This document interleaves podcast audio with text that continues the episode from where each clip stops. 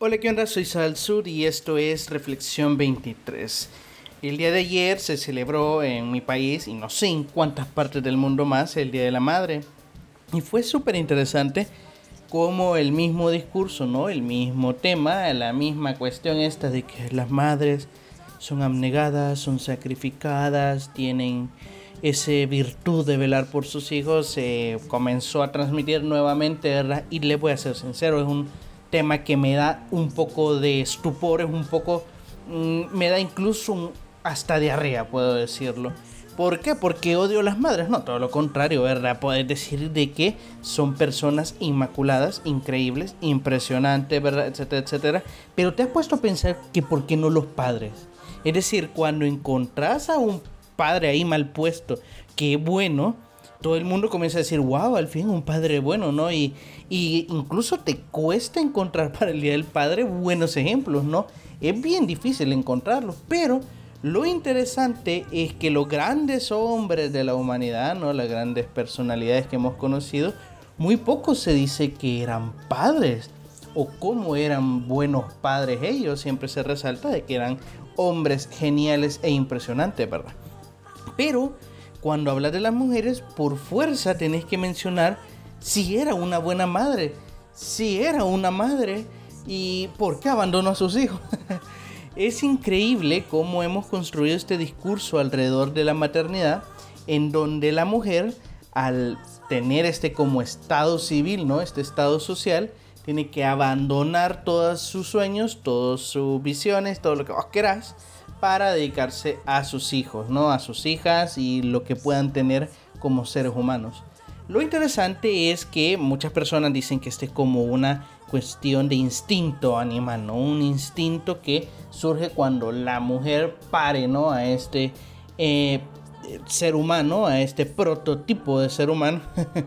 y parece de que es una conexión espiritual que sucede y que no puedo negar, de hecho ya lo hemos hablado en este podcast, no puedo negar que ocurre como una conexión cuasi mágica, pero esta como conexión al final ha sido instrumentalizada por el sistema porque utilizas esta conexión para poder aprovecharte de la misma mujer.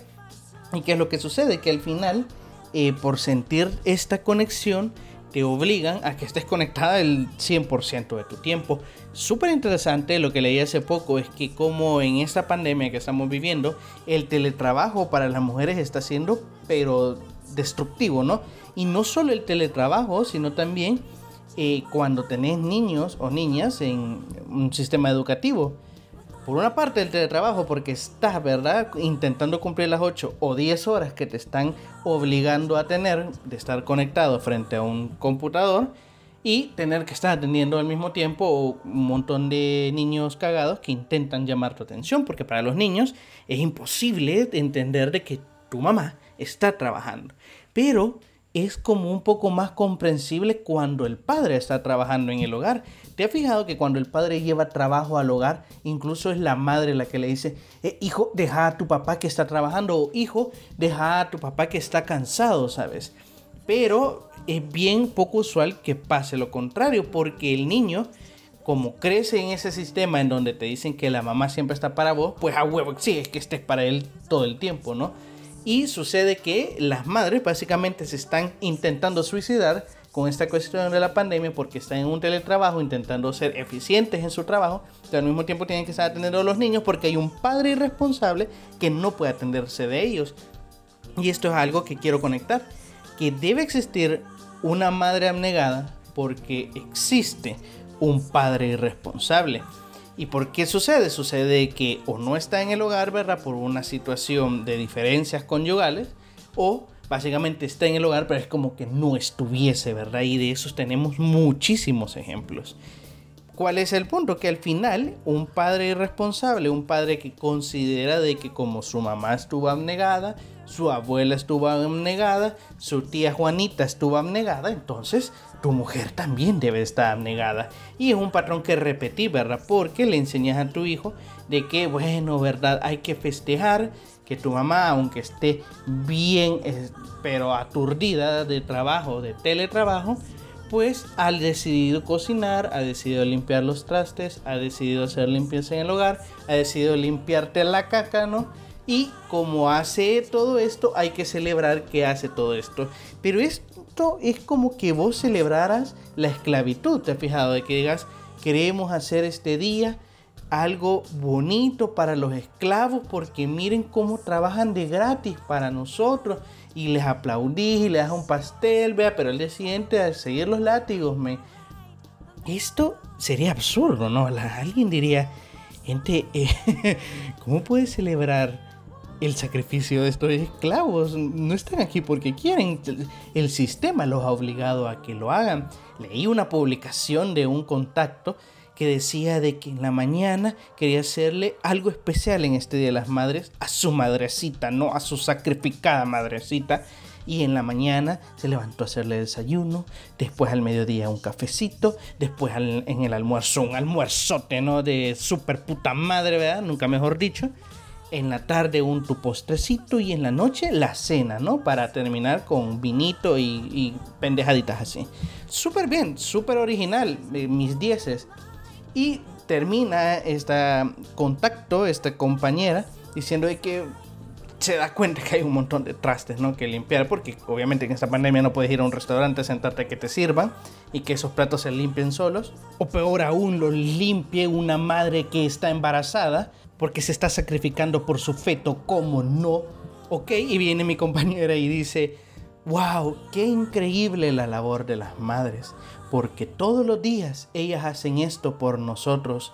Gracias, mamita. Y bueno, fue al día siguiente hacerlo otra vez. hacerlo otra vez al día siguiente. Pero ¿por qué esto debe ser algo gratificante? ¿Por qué el celebrar la esclavitud materna debe ser una celebración? Y a esto también quiero hacer un ultra gran paréntesis. Es la sexualidad y la maternidad. Leí un artículo muy interesante en cómo a las mujeres básicamente se les obliga a olvidarse de su sexualidad, a olvidarse de su deseo sexual, a olvidarse de sus orgasmos, vamos, eso es lo de menos cuando se hace madre. Es interesante que es súper ultra común de que una madre te diga, eh, no, marido, no, eh, mi amor, hoy no quiero eh, el delicioso porque me duele la cabeza es súper común. ¿Por qué en los hombres no pasa? O al menos no es lo que te dicen que pasa. ¿Por qué en los hombres es bien común de que llega del trabajo, cena y va a cogerse a su mujer? ¿Qué es lo que pasa? Es que la mujer al final encuentra satisfacer al hombre, satisfacer a su cónyuge, a su pareja sexualmente, como parte de la lista de todas las tareas domésticas que tiene que hacer. Tiene que lavar los platos, tiene que atender a los niños, tiene que cocinarles y en la noche tiene que ponerse en ciertas posiciones para complacer a su marido y una vez esté complacido a dormir. Claro que sí, el día siguiente levantarse muy temprano para volver a repetir todo el ciclo. Entonces es irónico, ¿no? Que la mujer tenga que decir que le duele la cabeza cuando precisamente si practicara un acto sexual agradable, complaciente para ella, el orgasmo que tuviera le quitara el dolor de cabeza, le quitara el estrés. ¿Por qué el hombre se quita el estrés teniendo relaciones sexuales con su pareja cuando llega de trabajar? Porque para él sí es placentero, pero para la mujer no. Para la mujer es una tarea doméstica más. ¿Por qué? Porque a la mujer se le ha impuesto que no debe tener deseo sexual. Y esto también vamos más allá con este del meme, ¿no? de que si sos una mamá no, te, no podés ir de fiesta, no podés tener novios, no podés llevar condones en tu cartera, no podés tomar, no podés ponerte esa minifalda, no podés, etcétera, etcétera, etcétera. Pero si sos papá, sí, por, pero ¿por qué? ¿Pero en dónde está el código? ¿En dónde está la ley para que la quememos juntos? Porque no tiene ningún sentido que prives a un ser humano como una mujer, ¿no? de su deseo sexual, que es algo ultra mega archicomún. De hecho, en agosto se celebra el Día Internacional del Orgasmo Femenino. Y vos decís, ¿y por qué no se celebra el Día del Orgasmo Masculino? Eh, bueno, primero porque sos un gilipollas. Y segundo, porque es necesario que haya un día de concientización de esto. Porque no se les da a las mujeres. Tu abuelita Carmencita se murió sin tener un orgasmo. ¿Sabes lo trágico que es eso? Es decir, ¿sabes lo triste que es eso? Que el mayor placer que un ser humano puede tener y comprobado científicamente, ese placer le fue negado a tu abuelita porque tu abuelito era un gran pero gilipollas por, por no decir otras palabras y por no ofender a tu santísimo abuelo, ¿no? Pero, ¿cómo es posible que necesitemos establecer un día de concientización del orgasmo de la mujer? porque las mujeres no se les da, se les priva. Y en su gran mayoría es porque cuando están casados, ¿no? Cuando viven con su pareja, pues obviamente al hombre le vale chonga, ¿no? Le vale que su mujer esté satisfecha sexualmente o peor aún, le vale escuchar a su mujer si le gusta, si está cómoda, si se siente bien que ese día después de haber lavado 113 trastes mientras vos veías el partido de fútbol, se siente bien, ¿no? Ir y complacer a su marido. Obviamente, la mujer ha sido estigmatizada en muchísimas cosas, pero ya no digamos cuando te haces madre, ¿verdad? Y eso es lo que quería platicar realmente y que profundicemos. ¿Es ser madre un castigo para la humanidad? o es realmente algo que debería pues ser algo bueno, ¿no? Algo que avance, algo un paso para la liberación de la humanidad, ¿verdad? Y esto es la gran dialéctica, ¿no? La gran contradicción que tenemos como seres humanos. Que por un lado decimos, sí, es que ser mamá es el mayor regalo que la vida te puede dar. Jamás te dicen que ser padre, ¿no?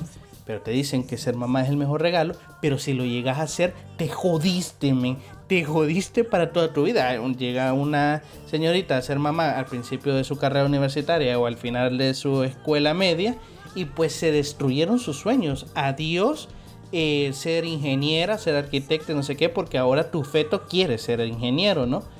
Es absurdo cómo te venden que la maternidad es algo bueno, pero siendo sinceros, objetivos y críticos, todo lo que conlleva la maternidad obligada, ¿no?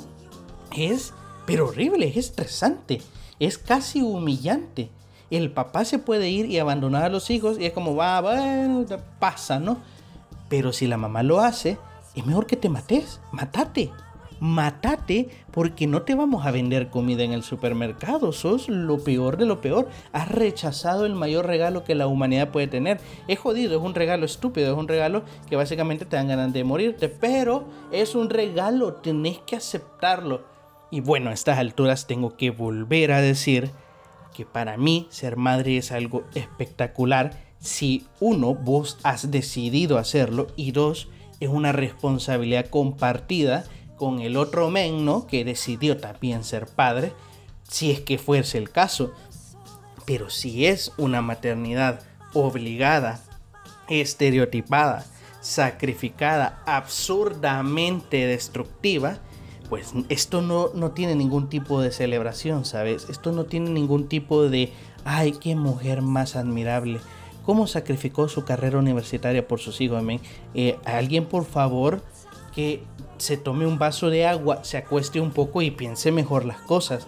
Porque esto es, pero para nada justo, pero para nada admirable. Y claro, es súper bueno que las mujeres, cuando son madres, no eh, hacen muchas cosas buenas por sus hijos. Mi madre lo hizo y he conocido muchísimas madres que lo hacen y lo han hecho. Pero también no puedo negar que se tuvieron que esforzar el doble, el triple y el cuádruple por un sistema que es injusto con ellas. Por decenas, miles, millones de padres que fueron irresponsables y las abandonaron. Por padres incluso que piensan que la única responsabilidad es dar un dinero mensual, es llevar el sustento a la familia, que no tienen que ver con las cuestiones de la escuela, que no tienen que ver con las cuestiones de qué ven o qué no ven en televisión, en internet, en las redes sociales, etcétera, que creen que lo único que deben hacer es darle su apellido, reconocer y dar permisos o dar castigos. Esos padres son los que están también jodiendo el sistema y nadie les dice nada. ¿Por qué el meme tiene que ser la mamá luchona y no el papá estúpido? es que esto es de primero, de kinder, o, no, o no sé qué pasa, o no, yo tal vez estoy anajinado del mundo, ¿no? Estoy muy atrasado a cómo vamos todos, pero de verdad no entiendo cómo podemos hacer burlas de la que es mamá a la fuerza y no del papá hijo de su madre que decidió no protegerse y decidió abandonar a la mujer, pero de verdad, eh, explíquenme porque yo de verdad necesito aquí un mapa, mándenmelo por WhatsApp porque no entiendo. No entiendo cómo podemos quejarnos de una sociedad que es cada vez más destructiva por precisamente hijos que crecen en hogares desiguales, en hogares donde vieron que sus madres eran maltratadas, hijos e hijas que vieron que su madre tuvo que sacrificarse el doble, el triple, dejar de comer para ellos simplemente porque hubo un mal parido que las dejó y creemos que esto es normal, creemos que si bien es cierto quizás no sea normal, pero bueno, es lo que hay y agarrémoslo, ¿no? Pero peor aún, no solo es lo que hay, hay que celebrarlo, hay que aplaudirlo, hay que sentirnos felices por ellas cuando ellas han sufrido tanto. Y quiero cerrar también con esto. Hubo una ocasión que yo cuando trabajaba, ¿no? Porque antes trabajaba increíble. Estaba en una oficina y eh, tenía una compañera que era de estas super ultra madres abnegadas, ¿no? Y que su, su título era ser madre y después ser ser humano, ¿no? Y súper bien, o sea, si ella se sentía bien así, ok, ni modo. Pero vino otra compañera y le dijo, mira, es que eso de ser madre abnegada y sacrificada y casi que te matas por tus hijos, no creo que esté bien, ¿sabes? No creo que sea lo correcto. Y viene esta mi compañera, que es la ultra madre abnegada, ¿verdad? Y dice, hey, fulanita, pero sí o no que la Virgen fue una madre abnegada, refiriéndose a la Virgen María. Y la otra compañera se quedó como, eh, no, no sabía qué decir, porque obviamente no estaba de acuerdo con el concepto de ultra madre abnegada, pero era católica, güey. Y la Virgen María era abnegadísima. Vio a su hijo morir y estuvo ahí hasta las últimas consecuencias. José, no sabemos, no nos importa. Pero María estuvo ahí, ¿sabes? Y esa, esa eh, sometimiento religioso que tienen incluso las mismas mujeres al convertirse en madre es impresionante.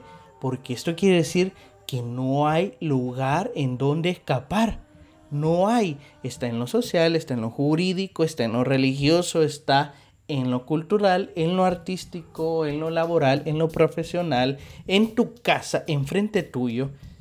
Está en todos lados y la mujer no puede escapar. No hay un refugio porque vos decís, puedes ir donde Dios y liberarte. O te sometes más. Porque este concepto está impregnado en la sociedad y mientras no avancemos, mientras no decidamos dar un paso adelante, no va a haber feliz Día de las Madres, no va a haber nada que celebrar, porque hasta que no reconozcamos que ser mamá no significa ser un sacrificio, sino que debe ser una etapa, un proceso que escoges para poder dar vida si esa es tu elección. Entonces, eh, vamos a cambiar como sociedad, entonces vamos a caminar hacia la liberación de la humanidad. Así que esa es mi reflexión de hoy, esa es mi reflexión después de pensar en esto del Día de las Madres. Claro que, que felicité a mi mamá y aproveché para decirle que la amaba y todo, pero creo que también hay que aprovechar para decir de que fue injusto en muchas situaciones que se vio envuelta por un sistema que nada más te exige ser mamá, pero no te exige tener derechos como ser humano, ¿sabes? Así que si te ha parecido esta reflexión, yo te invito a que la compartas con los que tú crees que deben de ser conveniente que la escuchen. Y si no, pues espero que te haya ayudado a vos. Si quieres apoyarme, puedes seguirme en todas mis redes sociales, encontrándome como Sara del Sur o Reflexión 23. Y espero verte el día de mañana.